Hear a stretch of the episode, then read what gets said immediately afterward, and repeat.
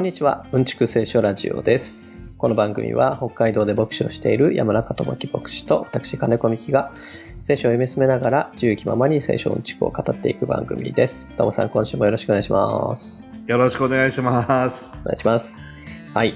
今週はいかがでしたか？ともさんは。結構ね、暑くなってきたっていうか、暖かくなってきたっていうか、ようやく北海道も、ね、あの、初夏が近づいてるなって感じで、いい季節になったね。そうですね。いやいやもうだいぶ寒かやったもんね。とそうそうそう。いや、でもあれですよ。さっき、何の気なしに天気予報というか、あの、うんヤフー天気を見たら、明日の、あの、十勝の気温は29度ってなってましたね。うわ、すごいね。急にえもう夏じゃん。夏ですね。だからこのなんか、あの、寒いところから一気に上がる、上げ幅がすごくない？ちょっと最近ね。うん。徐々にじゃなくて急に上げ上げになるよね。いや、そうなんですよね。これ、なんだったかな？なんて書いてあったかな？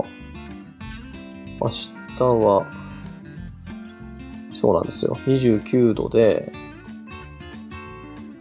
最低気温は7度。激しすぎるね、これ。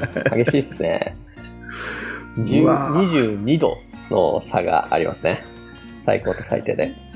ねえ、なんか体調崩しちゃう人もいるよね、こういうことで。そうなんですよね。自律神経の問題発症したりとかね。あまりにもちょっと気温の上げ下げが激しすぎるもんね。そっか。まだほら、なんか地震が多いでしょ、最近。あっちこっちで。北海道もあるけど。そうですね。うん。なんかなんか不穏な感じ。不穏な感じ。なんか、旭川も揺れます？うん。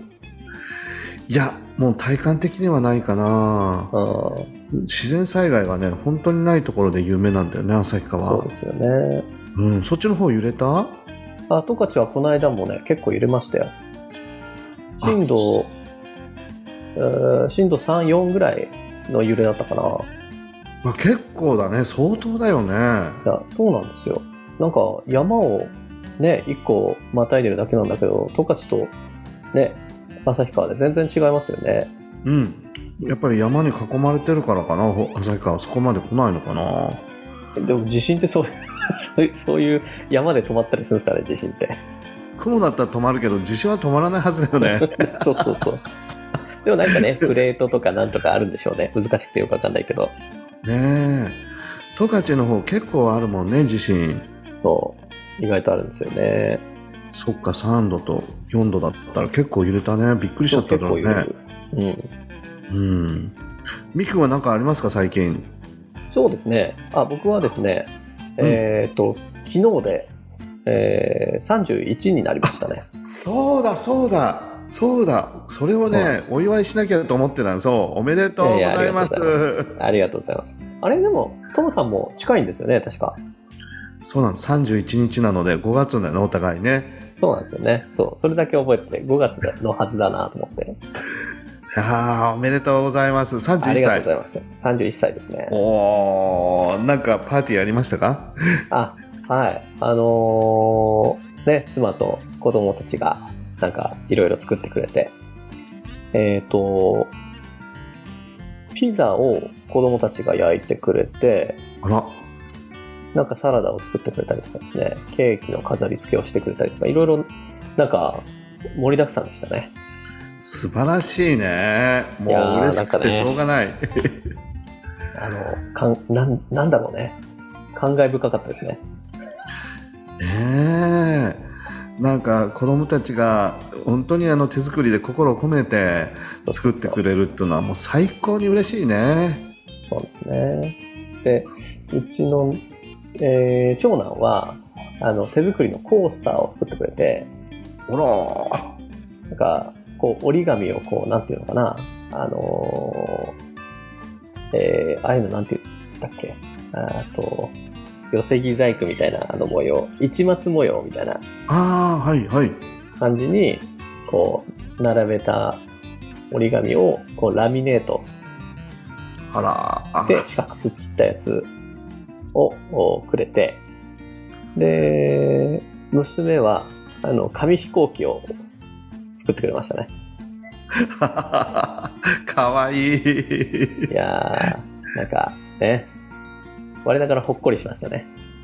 ねえ、やっぱり美樹くんの子供たちだから、ちゃんと自分で作っていろいろ工夫しながら、いやプレゼントするってそれは素晴らしいね。僕の子供だからっていうよりもね、うちの妻の企画力じゃないですかね。あ、そっか、なつきちゃんもアイデアマンだもんね。いやーホスピタリティにはもう溢れまくってますね。素晴らしいな。へえ。ピザの味はどうでしたか、あ美味しかったですよね。いやー美味しかったです。あのーね、なんか、すごい、あのーな、なんていうんですかね、幸せな、えー誕生日だった反面、うん。えー約1ヶ月後に控えているうちの妻の誕生日の時に、えープレッシャーを感じてますよ。常に。約1ヶ月後に来るんだ。そうなんですよ。そうか。不義理はできないなっていう感じのね。そうか。あっという間に来るもんね。今のうちに考えとかないとねそうなん。ですよ。やばい。ですね。そうか。あ、でもね、ワクワクするような、そういううん楽しい時間でもあるよね、1ヶ月間。何したら喜ぶかなって言って。そうですね。なんか、ね、考えないといけませんね。そうか。素晴らしいな。えー他は何か、そうですね。今週は、うーんと、なんか飛ぶように過ぎ過ぎていきましたけど、そうだね。で、まあ、木曜にね、収録するつもりだったけど、うちの息子が今度は胃腸炎だったりとかして、ね、あの、リスケしてもらったりして、バタバタの一週間でしたけど、ねえ。いや、ほら、あのー奥さんがね、ちょっと怪我しちゃったなんて、そんな話、ほら、あそうしてたじゃない。でそうか、大変だったねって手切っちゃってとかっつって。はで、そうこうしてたらね、その2日後ぐらいかな、い。はい。妻も、あの、うち、僕の妻もね、スライサーかなんかでかなり深く切ってう、わうわ、続くなーみたいな。ーいやいやいやいや、大丈夫痛々しかった。うん、痛々しかった。すっごい血が出てね、もう止まらなくなっちゃったらしくて。我慢強いんだよね、あの人も。ーいや、そうですよね。ね、大丈夫大丈夫とかっつって、包帯ぐるぐる巻きにしてなんかやってたけど、それでも仕事してたかなもう 僕には真似できない。男って弱いじゃん、血に。もうなんか男の方が慣れてなくて、うわーってなっちゃう。もう何もできないって。僕なんかそういうタイプなんだけど、全然平気よ、このぐらいとかっつって。さすがですね。いや、女性は強い。まあ女性は男性はってあまり言っちゃいけないのかもしれない、今の時代ね。だけど、強いなぁと思って、うん、感心しちゃった。いや、まあ、特別に強いですけどね。あの、トムさんの奥様は。で、頼りがいがあるというか、なんか、こっちがなさすなさすぎてみたいな。いやいやあ、でもそんなことないで美樹くんのね、お父さんにもあったんだよね。ああ、そうですよね。いや、うんお世話になりました。とんでもない。でね、あのー車があの変わって、まあ、スバリストなので、そうそう。スバルの車ではあるんだけど変わってでゴールデンウィークにね教会関係の青年も、あのー帰ってきてね車が変わりましたって見せてくれたんだけど、同じ車色は違うんだけど。同じ種類のもので、うんうんうん。うん、短い期間にそのスバルのねあの同じ種類の車を見てうわースバリストが増えてるなと思って いやーね、スバルは、なんか、こう、独自路線で、なんか順調に行ってるような感じしますよね。ね車好きの人にとってはもうたまらない一台を作り上げてるというか技術力が高いみたいだね。うん。ねなんか、まあ、安全性みたいなのに、ね、取り組んで、いろいろやってますけどね。そうそうそうそう。うちのアメリカの父ももう断然アメ車だって言ってたのにね。気がついたらスバル乗ってんだよね。うんいや、そう。スバルいいよって言って。アメリカの人もスバル好きですよね。結構乗ってると思ううな、ん。うん、トヨタも多いけど、スバルも多いなアメリカうん。そうスバル、スバリストは本当スバルしか乗らないですね。それだけいいんだろうねきっと、ううんん、たまに話聞くけども全然違うんだって言うんだよねうんまあ、そう僕にはよくわからんですけどね、その違いは。そうそうそうそうそうそうちょっと車知ってますっていうぐらいだとわからないかもしれないけどすごく詳しい人で好きな人はやっぱりなんか感覚が全然違うみたいだねコーナーリングとかアクセルのなんかいろいろねちエンジンの性能とかも違うみたいでねまあ、そうなんでしょうね。えうんあ、そうですね。そんなとこですか？今日、今週は。はいそうそうかなうんうんうんまあ、たまにはね、母の日10分ぐらいで、あれしてもいいですけど母の日。どあ母の日どうそうでした？よそうよ。大事なことを忘れてましたね。母の日日がありましたね。うんうん母の日は、えー、っとですね、妻のリクエストで、えー、なんだっけ、アイスケーキを作りましたよ。おお、まあ、リクエストでしても、なんか、あのー何がいいの？とかって言ってたら、あのーアイスケーキを作りたいっていうのが、あのー始まってですね、いや僕が作るんじゃないんかいって思ってたんですけど、うん。でも当日 に、やっぱ作ってってなったので、材料調達は妻が、あの、してくださって、うん。作ったのは僕が作りましたね。あそう。アイスケーキなんかねネーミングからして美味しそうだねあの、なんだろう。まあ、チョコレートアイスのケーキなんですけど、でも結構簡単でしたね、思ったより。そうで、子供も普通のケーキよりよく食べるし、なんかこっちの方がいいかもね、みたいな話をしながら。へえアイスクリームかなんかをつ作る？使う？えっ、と、いや、あのーなんて言えばいいんだろう。うーんと、えっ、とですね、えー生クリームと、おーと、なんだろう、チョコと牛乳を、こう、混ぜて冷凍するうんうんうんっていうものですね。簡単に言うと。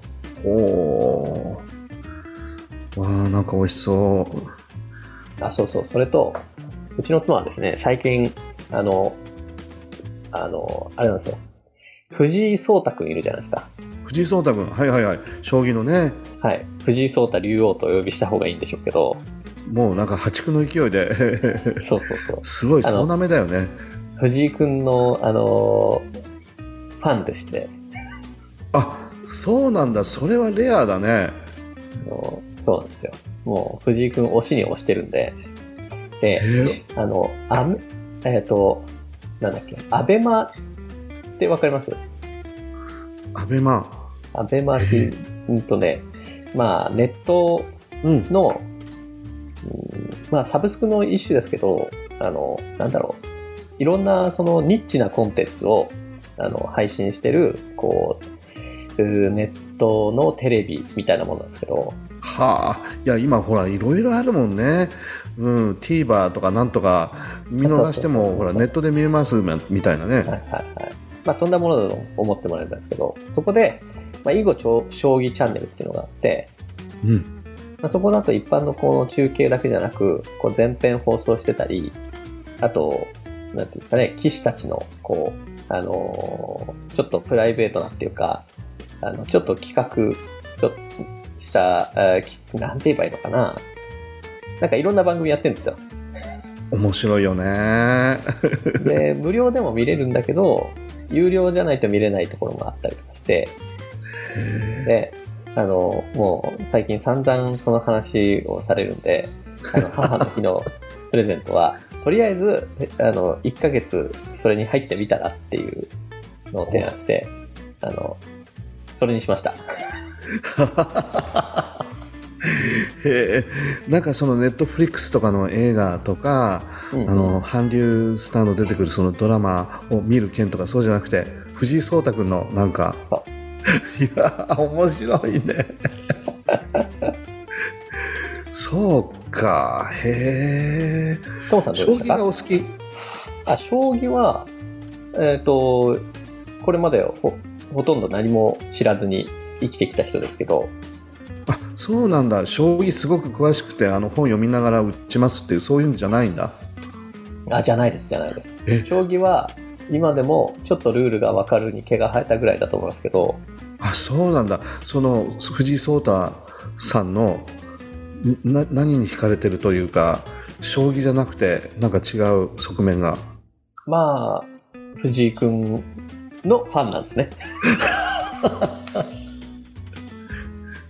そうか面白い受け答えとかその性格なのかな？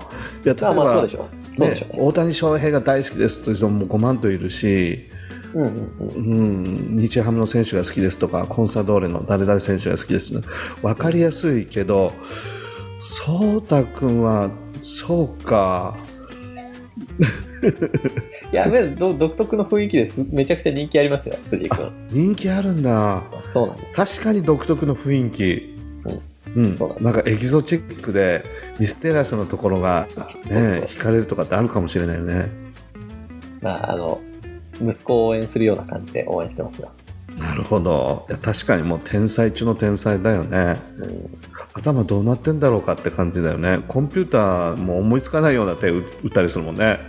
ねなんかたまに AI 超えとかって言われてますけどね。まあ。へえ。いやプロの棋士たちがえーそこでそれ打つの？みたいな驚きの連発だっていうからすごいことだねそうですね。トムさんどうでした？母の日は。あ母の日はね教会であの子供たちがお母さんのためにっつってあの教会の賛美歌を心を込めてうんうん。う練習してたのをあのいっぱい歌ってくれてもうすごく嬉しかったねみんな喜びになったんじゃないかななんか家庭では何かありました？家庭ではねやばいことに日曜日もう忙しくて朝から晩まで走り回ってて 次の日もいろいろあってで火曜日もいろいろあってやばいっす ややばいっすが、あの、現在進行形なんですね。それじゃまだね何もやってなかったってことに今この収録で美樹君とお話ししてて気づいてしまったあ、それは気づいてしまいましたね。だからスターバックスでも連れて、いや、いつもありがとう、ご苦労さんっていう時間を作ろうかなと思ってたんだけど、うん、ここまで来てしまいました。やばいですね。今収録やめて、あれした方がいいかもしれないですね。いいかもしれないね。いや、もうこの場を借りて、もういつもありがとう、感謝します。うん。まあ、まあでもね、そういうこともありますね。明日ちょっと、あの、連れ出していこうかなと。ね。遅くなりましたかって。いやいやいやいや。まあね、そんなもんですね。そんなもんじゃいけないんだけど、そんなもんなんですよね。ね。いや、でも世のお母さんたち本当にありがとうございます。いつも子供たちのために、お夫たちのために尽くしてくれてありがとうございます。さて、じゃあ、そんなことでね、いきますか、今はい、週も。行きましょうか。はい。えーと、また18章やってますね。18章。で、はい、今日で18章を終わっちゃいたいっていう目論みがありまして、うんうん。ちょっと長いんですけど、でも一つながりの話なんで、うん。最後まで行きたいなと思ってます。行きましょう。はい。えー、じゃあ早速読んでいきますかね。はい。18章の、えー21節から、うん、35節終わりまでですね。うん。はい。じゃあ、読んでいきます。その時ペテロが身元に来ていった。主よ、兄弟が私に対して罪を犯した場合、何回許すべきでしょうか ?7 回まででしょうか？イエスは言われた。私はな7回までとは言いません。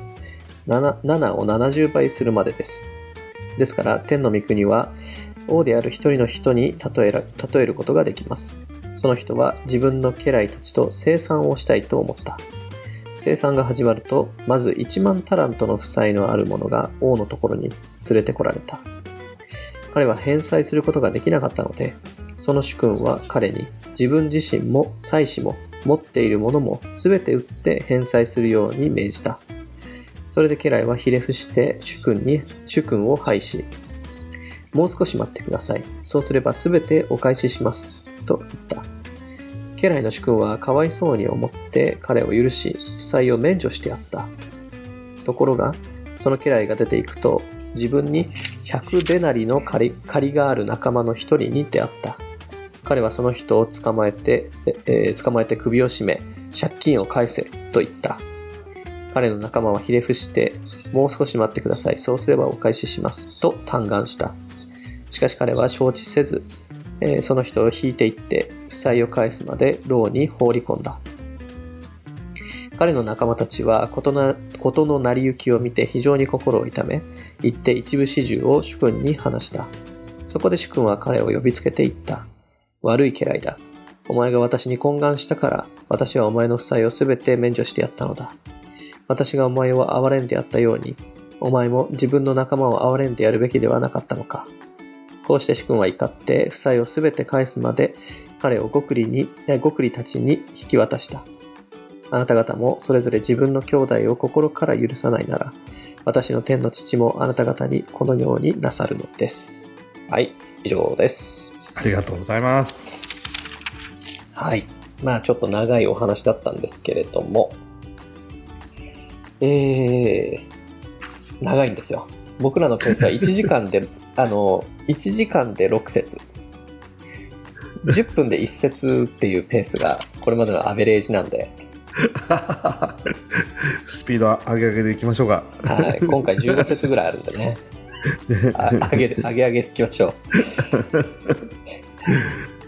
う。で、最初の始まりがですね、その時ペテロが身元に来て、えーっていうところで始まってるんで、まあその時っていうことなんで、まあ前までのつながりっていうのをまあ、こう意識して書かれてるのかなと思うんですが、うん。ってなわけで、これまでどんな話があったかっていうと、その直前のとこでは、えー、教会において、こう、どのように、えー、罪を犯した人を裁くべきか、みたいな話だったんですよね。まあそこには、こう、幾重にも、こう、なんか安全装置というか、ストッパーがかかっていて、こう、容易に人を断罪するようなことはしないように。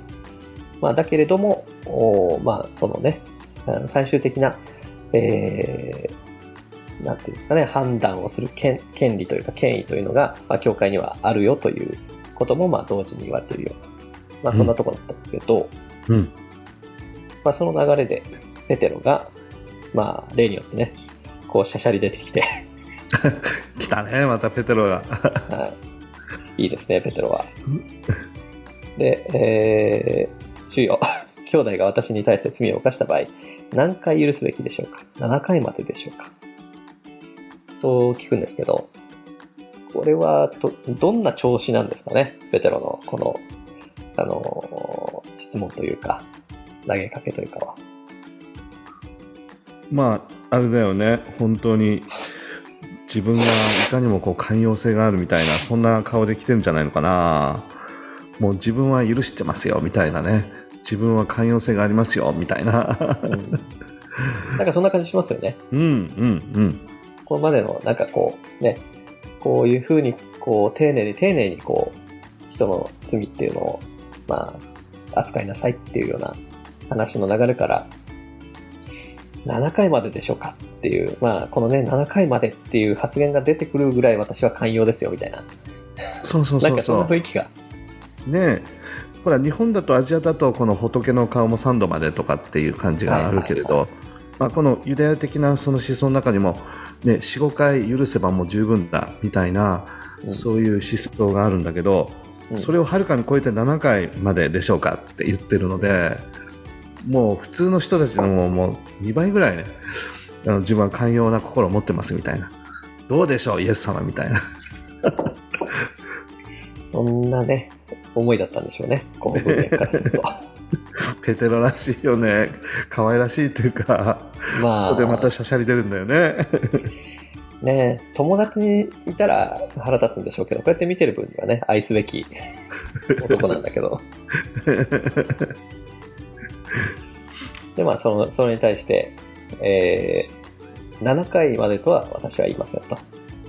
えー、7を70倍するまでです。っていうね、こう、アンサーが返ってくるんですけど、えー、まあ、7を70倍っていうことで、えー、何回 ?490 回うんうん。まあこれは7算数としてはは490回なんだけど、ね、うんうん。じゃあ70、えー491回目はあの許さなくてもいいかって、そんな感じじゃないよね、このイエス様の言ってるのはね。そうですよね。まあ、もう7が、あの、うん聖書では、まあ、完全数とね、神様の数字と言われてるので、7、70倍ってことはやっぱりもう、あの、永遠に許し続けなさいって言ってると同じようなことかなと思うんだよね。うん。まあそうですよね。うん。これって、また、あの、脇道にそれていくような話なんですけど、うんうん。ところでこれって、あの、ペテロの7回でもこの7を70倍でもいいんですけど、その、罪を犯すごとに、誤ってはおかしい、誤ってはおかしなんですかね。それとも、あの、謝罪なしに、あの、なんていうんですかね、悪、あなんていうんですかね、罪を犯したらって書いてありますけど、なんかこう、ね、自分に対して悪意を向けてくるというか、何かこう、そういった行動を犯し続けるっていうことなのか、どっちなんだろうなってふと思うんですけど、なるほど。ねえ。なんか、なんとなく、うん謝罪なくって感じがしないでもないよね。いや、そうですよね。てかまあ490回、ね、あの、まあ同じ罪とは限らないんだけど、うんうん。400、まあ7回でもいいんだけど、誤ってはおかしい、誤ってはおかしいっていうのも、ね、それもまた滑稽なんだけど、うんうんうん。いや、どっちにしても腹立つよね、ほんとね。いい加減しろや、みたいな。うん あの、謝らないでな490回っていうのも、相当その人の感覚がもうどうかしてるみたいな感じがするよね。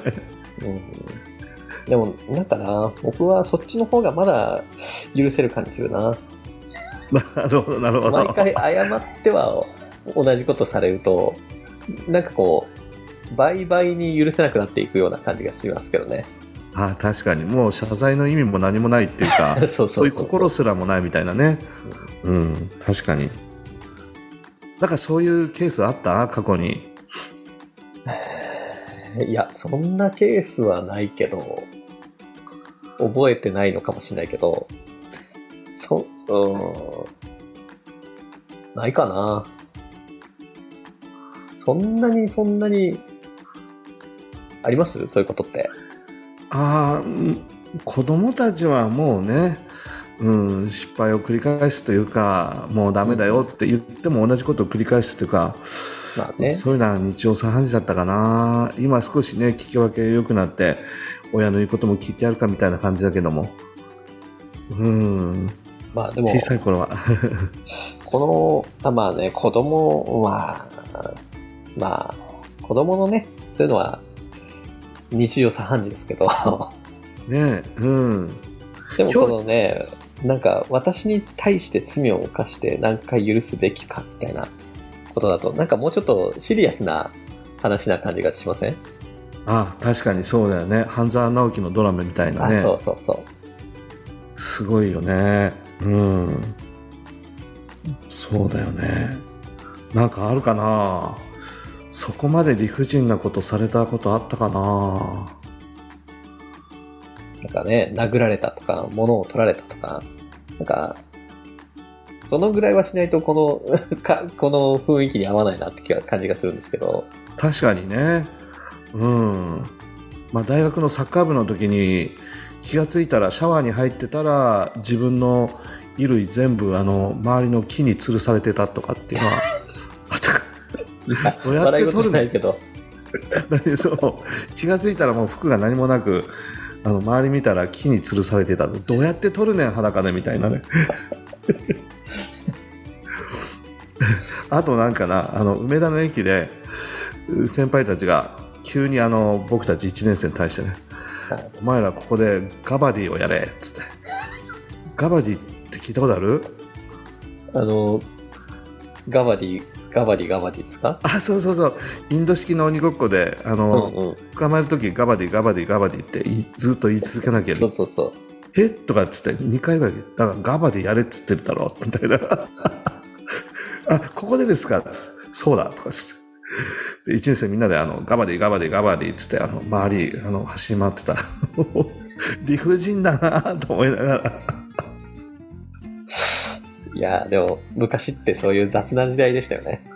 いやまさに昭和の典型的なうん感じだったねうん。まあ僕の時代にはまだその、あの、名残ぐらいはありましたけど、あ本当最近はあんまりそういうのないかもしれないですね。ね、うん、あの、モラハラとかね、いろいろなことで糾弾、糾弾される部分もあるし、人権問題にとってもね、非常に繊細な時代なので、あんまりないかもしれないけど、でもひょっとしたらね、あるかもしれないよね。まあ、なんかもっと演出になってるかもしれないけど、あ、そうそうそうそう、よりみ目に見えないような形でってのあるかもね。うん。えまあだいぶそれちゃったんだけど、えー、まあ、7を70倍するまでですと。えーということの、まあ、例え話として、あのー王と家来の話が、ここでね、例え話が始まると。うん。で、うんと、1万タラントの負債のあるものが王のところに連れてこられたと。うん。まあ、ある時王様がこうね、家来たちにしてる、えー、なんだ、えー、負債。家来たちにしてるじゃない。家来たちに貸してあげてるお金か。うん。を、まあ、生産したいと、ふと思ったと。いうことで、で、一人の人が連れてこられたと。で、1万タラントの負債があるものが、王のところに連れてこられたって書いてあるんですけど、1万タラントってどのくらいなんでしょうかね。一応ここにね、あの聖書のあの下のところにね、はい1タラント6000デナリって書いてあったよね。はい。で、デナリ、1デナリが、あの、その当時の、まあ、日給みたいな感じなので、どうだろう？今働いたら、まあ、単純計算して1万円にししてみようか。計算しやすく。計算しやすいから。うん。1万円すると、1タラントは6000万円みたいな感じ。で、6000万円かける1万タラントで、600億円ぐらいなんだよね。6000億円じゃないですか？6000、あ、6000億円だ。そうそうそう。6000億円なんだよね。いやー、6000億円か。でこのイエス様のこの物語の設定僕いつもこのね箇所を読むときに設定ちょっとあまりにも非現実的じゃないですか？ってだからねツッコミを入れたくなるような感じがするぐらいの金額なんだよね6000億か。大谷翔平ならなんとかあ返せるかな？いやでも大谷翔平さすがに6000億はどうかな？あの1回では返せないかもしれないけど、うんうんうん選手障害かければ返せるかもしれないですね。返せるかもしれない。いや、あのね、いろんな想像が膨らむんだけど、この家来はどないしてね、6000億の借金を抱えるもの何に使ってたのみたいな。いやーね、6000億の負債か。何したらそんなに借金できるかな。そう。だからあ、すごく現実的な話に近づけるために、イエス様、例えば1000万円とか2000万円とか、身近な借金としてね、これ、設定できたんじゃないかな、話をね。と思うんだけど、6000億なんだよね。不思議。なんか、あの、なあれは何だったかな？なんかの漫画だな。ジョジョだったかななんかの漫画で、うん。あの、ね、1億円ぐらいのお金をどうにかして使い切らなきゃいけないみたいな、あの、極端な話、それをこう、いこの今日中に使い終わらないと、あの、命がないみたいな話があって、なんとかして使おうと思うんだけど、あの、そうこうすると増えちゃうっていう、その、ね、その、使おうと思ってもなかなかそんなにいきなり使えるもんじゃないですよね、大金って。だと思うなうんいやいくらでも使ってって言うけどなんかそこまで使い切れないよね庶民感覚だとね、だって、ね、今欲しいものとか考えても、どんなに欲張って買っても、なかなか1億円まで届かないですよね。自分個人のものだと。全然思いつかない本当に。スバルの車400万円とか、ね、高級車まあね。うん。あとな何やるかな。まあまあ。家買ったとしても2500万ぐらいで北海道だったらいい家ね北海道だとだね。買えるもん。北いや それ海道だとこそあれだ。それこそあれですよ。あの、旭川のタワマン買いましょう、じゃあ。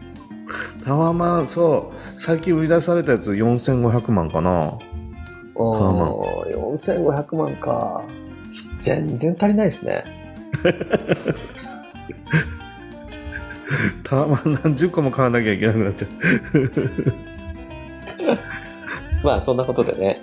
ねちょっと飲み代に使っちゃったとか、その程度、かけ事にはまっちゃったとか、その程度の負債じゃないですね、これは。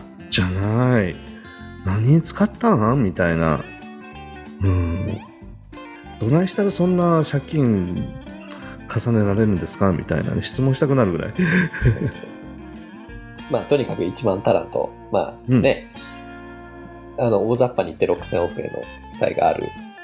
え人が、えー連れてこられて、えー返せと。うん。しかし、貸すのもおかしいけどね。そんなに。そうだね。貸す方も貸す方だよね。普通はね、返済の目処がない人には貸さないですからね。そう。そこそこまでかまあね1万2万円ぐらいの話だったらわかるけど、うん。100万も200万も1000万も貸さないよね。まあ、そんで、それを急に返せっていうのもね、ひどい話でもあるんだけど、まあ、返せと始まって、えー返せないということで、自分も、えー妻子も、持ち物全部、えー売って、えー返済しなさいと。まあ、それでも足りないと思いますけどね。もう無理絶対無理。無理無理無理無理。どう考えたって返しきれないよね。一生涯かけても。どんな仕事しても無理だと思うな。まあ、自分も、えー妻も子供も、まあ、売ってっていう方は、まあ、奴隷になってた。で、えー持ち物、家とか財産とか全部売って、で、返しなさいと。まあ、足りないんだけど、まあ、返せる分すべて返しなさいと。っていうふうに言われたら、えーその家来はひれ伏して、えー主人を廃し、もう少し待ってください。そうすれば全てお返しします。と言った。まあ、これもね、もう少し待てば返せる量ではない。もう絶望的だよね絶望的だよね本当えー、なんなこのね、6000億も借りちゃったところもそうなんだけど、あの、こうもう少し待ってください。そうすればっていうのをマジで言ってるんだとしたら、あの、認識が甘すぎるというか、いや相当だよね。ちょっとタガが外れちゃってるよ本当に。だそれか、あの、なん、なん、なん、なんていうの？あの、思ってもないことを、をとりあえずその場をしのぎで言っていいのかっていう感じですけど、もうまさにその場しのぎだよねこんなことは誰も信じないしうん自分でももう絶対無理やと思ってるよねきっとミヒ君の中人生の中で最大の借金最大の借金。あ、最大の借金はあれですね。あの、美瑛にい中古の住宅を買ったことですかね。あああなるほどなるほど。それが人生最大の出費かな、今のところ。なるほどなるほど。いや、まあ、でももちろんね、あれですね、はい。それはもう返しきれないっていうわけでないもんね。まあね、何十年もかけて返すっていう、あの、ローンを組んでるわけですが、うんうん。ちゃんとお仕事もしてるしね計画的なあれもあるしね。うん。僕の最大はそれかな。トムさんどうです？僕はねこんなまあ牧師の仕事してるのであの貸し借りは なかなか難しいんだけど。まあ学生の時のあれかな。あの学費かな、まあ、数数百万。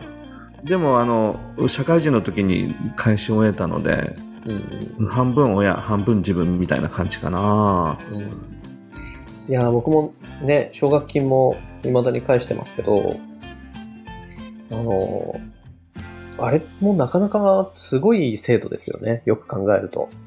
うんうん。奨学金っていうから聞こえはいいけどあのー高校卒業した未成年が何百万も自分で借りて大学に入るわけじゃないですか。うんうん。なかなかなかなかぶっ飛んでますけどね。確かに確かに。いや、それ借金、あれを奨学金っていう名前じゃなくて借金ってちゃんと書いといたら、もうちょっと学生の頃の僕は真面目に多分大学に行ったと思うんですけどね。なんとなくこうあただっぽいなっていうイメージを醸し出すよね奨学金というとうん。善意まあ、るお金をありがとうございますみたいなそうそうそうそう。あとまあね、借りて当然みたいな。まあみんなそうしてるしみたいなね。そんなオブラートに包まれてるんだけど、単なる借金ですからね。そうだよねまあ金利は安いんだけど、うんだからその自覚はなかったよね。僕も学生の時うん適当にみたいな。もっと自分で返すんだったらもっと貪欲に勉強してればよかったななんてすごい、うん、後悔がある。まあね、そういうのは大体、あの、後に思うんですけどね。その時には思わないんだけど。そう。責任感を持ってねやってればよかったなと思うけど、うん、もう後の祭りだよね。ドーナツですね。またね、えー、だいぶ話がずれたんだけど。ででもそのぐらいあだよ借金っていうとのいや、そうですそね。んなもんだよ6000億はもう想像つかないよいや、想像つかないな6000億か。だって、そういうのって、ね、公共事業とか、なんかそういうインフラ整備とか、なんか、そういうのにかけるお金ですよね。だよねソフトバンクが事業に失敗してななんぼの赤字になりましたとかそんなレベルでしょう大企業のうん。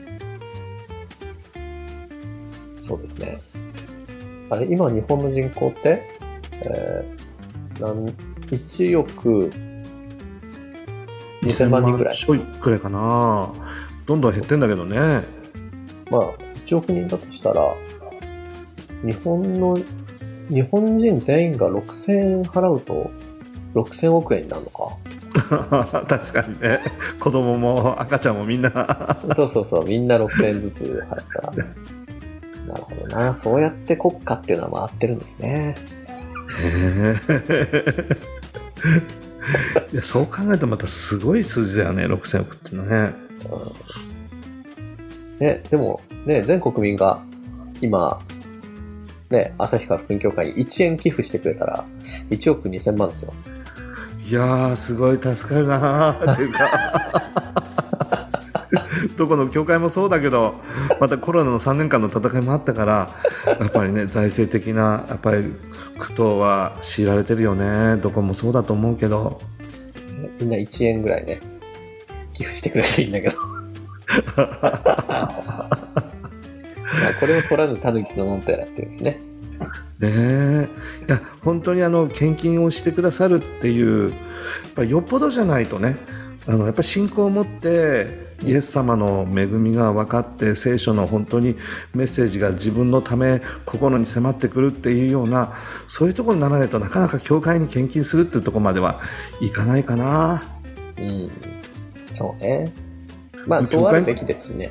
ね、そうそうそう、そうあるべきだしね。教会献金するんだったらユニセフに献金しますみたいな。うんうん。えっ、と、で、何の話でしたっけ？あ、そうそうそう。で、このね、主君、元王は、その家来がかわいそうに思って、えー負債を免除免除してやったと。すごいね。あの、まあ問題ですよ。この、この王様は。あの、こういうことはやっぱやっちゃいけないですよ。あの、そのね、ルールっていうのがありますからね。あるよね。うんうん。この世の中成り立たないここういうことをしたらねそうなんですよ。しかも理由がかわいそうに思ってってどういうことですかみたいな そうなんですよ。うん世の中の市場経済回らないね。こういう風な感じでやってると。うん。ねまあこん、こういうことをするとね、これから誰もこの王様の言うことを聞かなくなると思いますけどね。こ確かに、のリアルワールドだとね。どうせ、どうせ許されるわ、みたいなことなんで。ねえ。前の人たちもめちゃくちゃやなって言って。何してるの？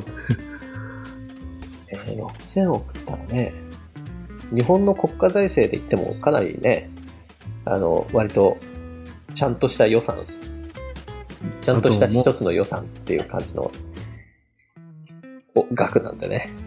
だと思う。子育て世代にどうやってねいろいろ分配するかサポートするかって。でもその財源がないからどうやって財源出すかってね数千億。どうしようかって今すごいね話し合ってるけどかわいそうだから許してやった。それは許されねえだろっていう。ね。国にとってはね庶民にとってはもう大変なことだよねだって、まあね上納するわけでしょ、王様が持ってるお金っていうのは、つまりね、国民の血税なわけですから。そうそうそうそう国民が上納ねして働いて働いて捧げてそれをこんな形であの無駄にするなんてとんでもないっていう人もいるよねきっとうん。あの、自分が、あの、一国民だったらそう思いますね。でもね王様いい加減にしろよみたいなうん。うん暴動が起きるわ。起きる起きるうんそのぐらいの勢いだと思うで、まあそういうことなんだけど、で、まあね、この奇跡が起こって、この許された家来っていうのが、まあ、儲かったっていう感じで、あの、出ていくと、その人に借りのある仲間に出会って、うん。首を絞めて借金を返せと言ったと。そうだね。これもまたね、滑稽な話ですけど、100デナリの借金。うん、えー、まあ、さっき1デナリを1万円としたんで、100うん、万わか円ですね。りやすくね。100万円うん。まあそれなりの借金ではあるね確かに。そう。でもまあ、庶民のレベルまで降りてきたなって感じしますね。そうそうそうじゃないけど。うん、すごく現実味のある借金額だよね、これは。うん。まあ、って言ってもね、いきなり借100万円の負債抱えたら、ね、ちょっと、どう、どうしようもなくなっちゃうけど、うん、うちの家計だと。いやいやいや、お大きい、大きい、それなりの額で、あの、大きいよね。ダメージがあるし、うん、それが回収できなくなると、やっぱり困っちゃうってこともあるよね。うんだけど、許されたのが6000億だからね、この人の場合。うん。何分の1になるんだ ?100、何分の1ですかね、これ。何分の1なのね。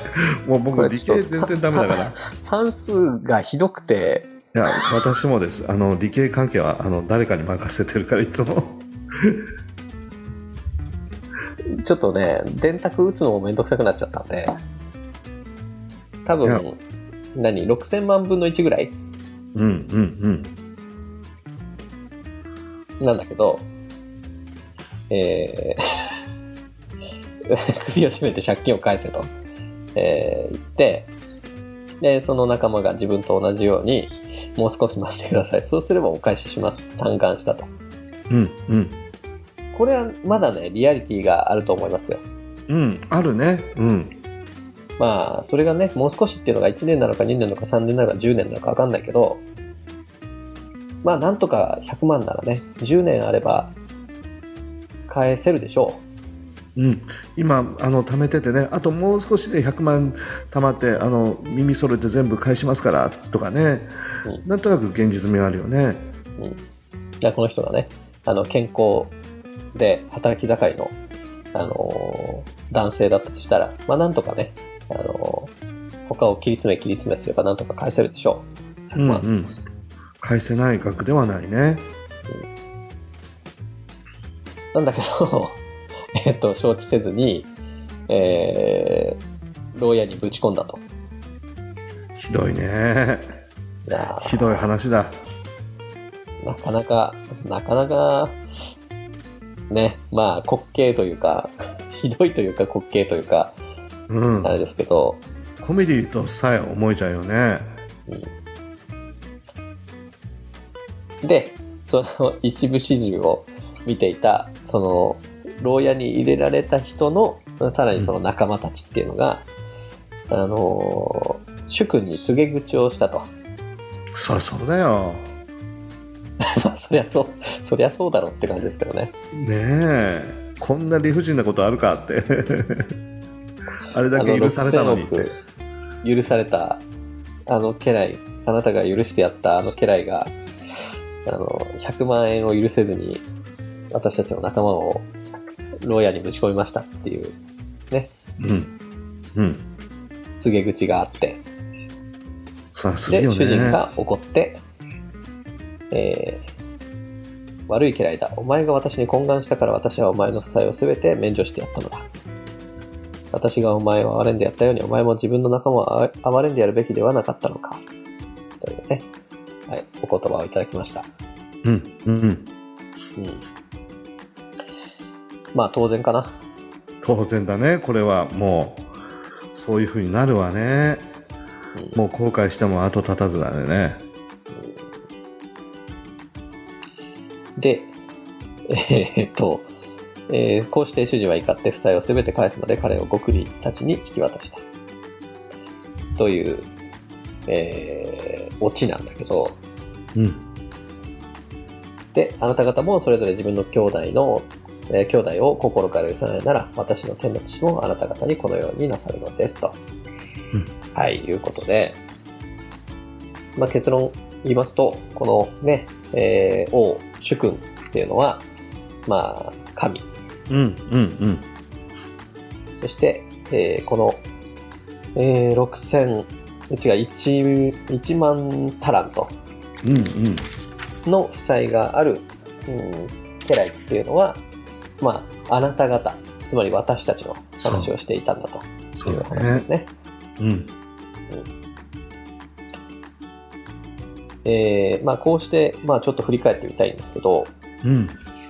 まずこの1万タラントの負債っていうのが、あー我々にはまずあるっていう前提から始まってるわけですよね、この話が。うん。そうだね。うん。うん罪の、まあ、借金とも言ったりねすることがあるこの人もなんかあんまりその借金してるけど意識してないんだよね、そうですね。うん、だからまあ僕たちもそんな神様の前にあの罪を犯してるかなとかあのそんな悪い人間ではないだろうってね思ったりすることがあるし、それなりに人様に迷惑かけないで生きてきたけども。でもあの神様の目に見るとねうん。僕たちはもう圧倒的に罪人であると、うん、神の前にまあ借金をしているようなそういう存在だと。うんでちょっとぐらいかなと思ったら実は6000億の 借金をしているっていうようなレベルなのではないかということをこう教えられるよねここからそうですね。で、あの、いや、そうなんですよ。で、えっ、と、それからね、あの、王は、えー生産をしたいと思った。で急に生産が始まるんですよね、ここで。そうだねあの、普通借金って、あの、どういうふうに返していくかっていう契約を含めての借金じゃないですか。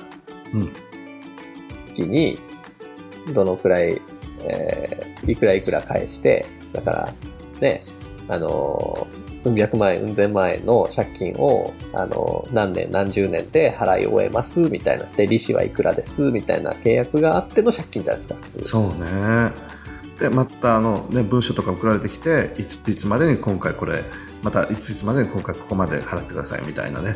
そうそうそう。取り立てはあるはずだよね。うん。なんだけど、どうも、借金ばっかりどんどんどんどん、あのー溜まっていって、あのまあ、逆に言えば、あ無限にこう、ATM からお金を下ろし続けるみたいな感じで、この生産がしたいと主人が思うまでは、あの返済なしで無限に借り続けてるわけですよね。そうだね。だこれが、まあ、この、えー例え話の前提なんだけど、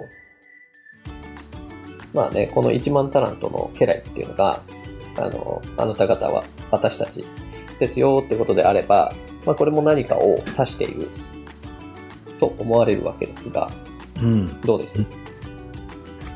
そうだと思う。もう、あの、まあ、僕たちが神様の前にね、あの、うん。罪の借金6000億。もう払いきれない。自分ではどうすることもできない。でも、その6000億を神様はあの許してくださるお方でもあると。うん。負っている借金6000億。でも許される可能性のある6000億っていうようなね、うんことで読めるかなって感じはするけどね。で、あの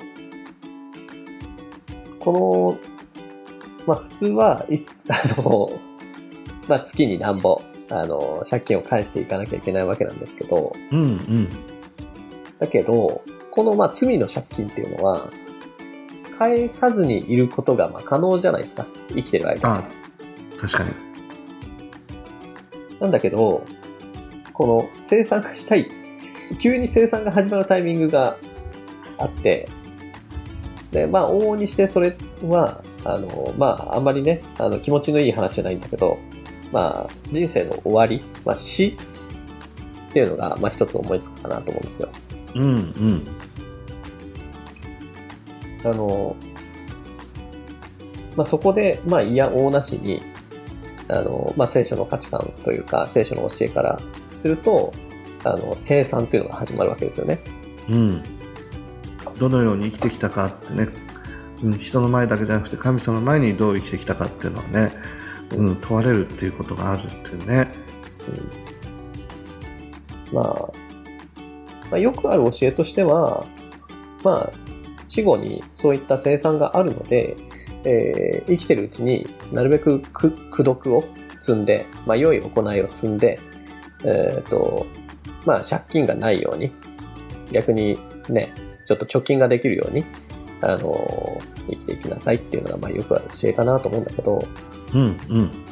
ただまあここで見ると、あの、あなた方っていうのは、1万タラントの負債があるんですよっていう、うん。それは、まあ僕らのお給料じゃないけど、お給料の中から、あの、細々返済してっても、あの、生きてる間にどう考えても返済しきれない額だと。うん。いや、人間の力では僕たちの努力ではもう絶対無理っていうね。そういう状態であるよね。ねどんなにあの善行を積んでも修行しても、うんやっぱりその、うん、返済を返すっていうか、一部分でも返しきれないと思うんだよね。うん。ね、ちょっと算数が苦手すぎて、例えばこれ月に10万返していくと、何十年かかるんだろうっていうところがよくわかんないんだけど、うんうん。数千年かかっちゃうかもしれないよね。かもしれないですね。そう、それで、えっ、と、まあ、返しきれない負債があるんだけど、だけど、このもう少し待ってください。そうすれば全てお返ししますっていう、あのーまあね、これも自分のあの借金の額っていうのが分かっていたら出てこない発言ではあるのかなと思うんだけど、うん。そうそうそう。本人も認識してないのかもしれないしね。いいけるだろうみたいな。うん、なんとかして自分が死に物狂いで頑張れば、あの、頑張って返しますからっていう、あの、ね、いうことを言ってるんだけど、そういうレベルではないわけで、そういうレベルじゃない。うん。まあ、だからこそここでかわいそうに思うんですかね、この主君は。そうね。哀れに思ったっていう部分もあるんだろうね、きっと。うんまあ、父なる神様はね、僕たちのその、まあ、状態を見て、哀れに思ってイエス・キリストを使わせてくださって、うん僕たちのこの罪の負債を、このキリストに負わせてね、で、代わりに十字架につけて罰を負わせて、うんそしてその十字架の恵みの上に僕たちの罪の在籍をこう、釈免するという、まあ、これ一つのね聖書のあの福音的なメッセージの大きなものだと思うんだけど、うん、そうですね。まあ、あの、結論が出ましたが、この6000億っていうのをじゃあ、免除してやるったって、その開いてしまった穴はどう埋めるのかっていうところが、まあ実際の国家財政では、あの、考えなきゃいけないところなわけですけど、まあ、その穴埋めとして、えー支払われたのが、まあ、イエス・キリストだったっていううん、ことなんでしょうね。命ってことだね。計り知れない 命を支払ってくださったっていうことも言えるよね。うん。うん。うん、で、であれば、えー最初にペテロが言った、えー7回までですか？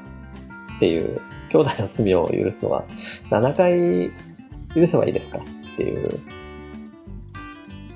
7回の、まあ、借金っていう、えー7回の、おなんだ、罪。うん。っていうのを、まあ、ここでね、あの、まあ、100万円の借金として、まあ、例えられてるわけですけど、あの、7回許せばいいですかっていう、こう、ね、ちょっと、えー、どやり顔で。そうそうドヤ顔だよね。言ってきたペテロっていうのが、7回っていうあなたは1万タラント許されるべき人なんですよっていうことがうん。えーここでね、例えを通じて諭されているのかなと。そうだねでそういうあのもう返しきれないような借金を負っているあなたを許すのも神様だしうん6000億の借金を背負っているあなたを許すのも神様だしその許されたものとしてどう対応するかっていうのは考えなさいみたいな メッセージだよね。うんまあ、ペテロは7回ですか？まあ ?7 回ぐらい私は許しちゃいますよっていう感じで来たんだけど、まあ6000億許された人が100万円の借金を、仲間の借金を許してやったところで誰も褒めてはくれないわけですよね。そうね。当たり前だろっていう。でも案外なんかこれが僕たちのなんかう生々しい姿でもあるかもしれないよね。うん。許していただいて憐れみをいただいたにもかかわらずなんか他人のこの小さな欠点とか弱さとか気になるんだよね。ものすごく。そうですね。まあ気になるっていうのもそうだし、許せないってのもそうなんだけど、逆に、うーんと、もしかしたらさらに立ちが悪いのは、うん。そういうね、他人を見て、でも、そんな他人をこう許してあげる自分の寛容さっていうのが誇りになったりするわけじゃないですか。一周回って。ああ確かにね。うん。これだけやってるんだみたいな そうそうそうそう。まあペテロじゃないけど、自分は7回も許してるわっていう。っていう、なんていうんですかな。あの、うん、共栄心じゃないけど、うん、なんて言えばいいのかな、そういうの。うん、まあ広い意味での偽善になるのかな。うんうんうんつながってるいいことしてやってるんだみたいなそうそうそそううそう。いうドヤ顔になっていくっていうかねどんどんとうん、それがまあプライドになっていくし。さらに偉そうな存在になってしまうね、表向きはね、非常に、あの、柔和な、得高い人に見えるんだけど、それがその人の冠になってたりするんですよね。あるよねそれはうんまあね、ある誰でもない自分の話ですけど、まあそうなりがちなんですよね。そうだね。うん。これだけ許されたのにっていうのはね、本当に。うん。あるあるある。そう。だけどあれだよね。神様に許されたっていうことがなければ、うんまあ今ね、なんとか警察とかっていろいろほらあるじゃない。マスク警察とか、なんとか警察って。みんなそれぞれ、それぞれの正義を振りかざして、他者を断罪するみたいなね。寛容性のない社会とかって言われたりするけど、うん。大変だよね。ねだって幼稚園が地域にあって、もうそれがうるさいみたいな公園があって子供たちが遊ぶ当然だよね公園があるからもうその声がうるさいって言って 公園閉めたとこもあるんじゃない？あります死体でね。ねいや、ねえ、ほんと冗談みたいな話だけど、結構、あのね、実家帰った時に公園とかに行ってみると、あの、ボール遊びはしないでくださいとか、あの、走り回らないでくださいとか、大声出さないでください。か結構真面目に看板が立って書いてあったりするんですよ。あ書いてあるんだいや、いや、まあなかなか経典同地ですけど、だからあの滑稽にさえ思えてしまうっていうか、うん、うんもう散々遊んでいいよって大きな声も出していいよって子供なんだから好きなようにやんなってゲームやるより家でねあのジメジメとコンピューターゲームするよりよっぽどいいわって言って喜んで遊ばせるのが普通だと思うけど大変な時代だね今まあね、まあ公園利用者の、うーんと、なんだろうか。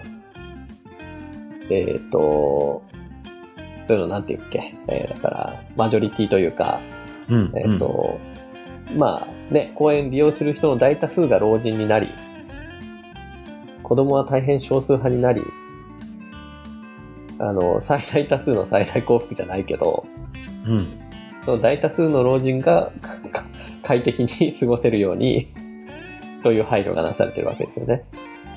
へまあ、それはそれで必要なんですけど、もちろんね、そうなってくると、ね、その、子供子供がはしゃいで遊んでるところで、ね、お年寄りと、例えば衝突して、怪我したり、ね、あのー重大な事故に発展したりってことは、まあ、あるでしょうから、うん、いやもう本当にねあらゆる世代で寛容性がなくなってきてこうギスギスしてきてしまってるっていうかそういう現実ってあるんじゃないかなと思うんだよね。う乳母車っていうかなんだベビーカーを電車に乗せたらこんな大きいの持ってくるなとかっていう罵声を浴びせられたりするってこともあるみたいだし、うん、なんかあの教会の青年であの後輩のねあの、はい。会社に入ってきたばかりのあの後輩にこれこれやってくれないとかって優しく仕事をこうまああのやってくれって頼む。するとあの無理っすって 無理っすって。えどどういうことだろうっていう。まあそういうことをなんか平気で言う言うらしいんだよね受け止めきれないというか、うん、上司を断罪するみたいな。ああなたがやってくださいみたいな。いや、なるほどね。まあ一応ね、職性があるからね、そこは、あのー業務上の義務はあるんだけど、うん。それはなかなかすごいですね。ねえなんかそういうの結構ありますって言ってた。まあ彼は彼でまた若いんだけどね。さらに若い人たちになると、うん、まただいぶ違ってくるみたいな感じで。いやーいろいろ大変だね。どうしてお前マスクしてないんだとかっていう罵声を浴びせるおじさんがいたりとかってねコロナの時あったもんね。うん、今は懐かしマ警察って感じですけど、新たな警察がいっぱい多そう分そうそうそう。うん、だ自分が何者なのかっていうかね、うん、神様に許されてる借金が6000億ってそれがある程度こう自覚できればなんかこうね心柔らかに相手の落ち度もこう受け止められたりすることもできると思うんだけど、うん、そういうのがなければねそういう感覚がなければうんうんどんどんどんどん自分が神様のようになっていくっていうかそういう風な感じになっちゃうよね。ねまあその意味でね、教会っていうのが、その、なんていうのかな、聖書倫理警察みたいになりうるわけじゃないですか。うん。いや、本当になっちゃう。うん。簡単になっちゃう。でそうなんですよね。ほっとくとなっちゃうんですよね、これって。うんほっとくと、あのー警察のようになるか、もう完全な放任主義になるか、っていうところだと思うんですよ。そうね。両極、あの、放っておくと両極端にしかなり得ないというか、うん。忘れちゃうんだよね。自分が何者なのかっていうことをすぐね。うん。どういうふうな恵みをいただいたのかっていう、それが当たり前になっちゃったりとかね。うん、許されてるって事実を分からなくなってしまったりっていう。そうなんですよね。もしくはねあ、自分でこうね、立派なことをして、あの、善を積み立てて、うん、こんなにすごいことをして、人をいっぱい許してきた、みたいなうん。感じになって、うん。いやー、ねそうなんですよね。まあ、そう、そうならぬために、えー、まあ、このね、18章があるんでしょうけれども。そう、うん。神様に許された借金が6000億なんだと自分にとってもね、あ、これほどのものを、あの、許していただけたんだっていう、これはう嬉しさであり、驚きであり、感謝でありね、うん他人に対するこの生き方の姿勢の変化にもつながっていくかなと思ったりするよね。うん。まあでもね、その感謝っていうのも、6000億をまず自覚しないと感謝が出てこないわけじゃないですか。このしもべのように。確かに。6000億実際には許されてんだけど、やったら儲かったぐらいの感じで、ちょっとした仮の相手にを許せないっていうのは、やっぱりね、その自分が許されたのがどのくらい大きなことかっていうのが分かってないわけじゃないですか。うん、うん。そうだよね。うん。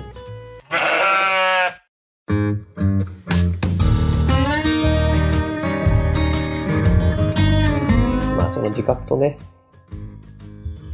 うん、なんだろう。まあその自覚と、うん、うん、なんでしょうね。ただまあ6000億、許されたわけなんだけど、6000億は6000億。それが最初からなかったように扱われてるわけではないと。ではない、ではいうない。ことの重さというかね、まあそのためにキリストが十字架にかかる必要があったわけなんだけども、うん、だからそこの部分もやっぱり神様の憐れみがないと自分自身の本当の姿も見えてこないというか神様が教えてくださってね、うん、人の前ではなくて神様の前に自分はどういう存在なのかっていううんそのようにこう分からせていただくっていうことも神様の憐れみの大きな側面かなとうんうん思ったりするよね。そうですね。そこが、うん、あの大きな、なんだろう、認識の差というか、うんまあ、クリスチャンとそうでない人の、うん、考え方の違いというかね。うんだってね、あなたは、あの、6000億円の負債が神にありますよって、いきなり言われて、ああ、その通りです。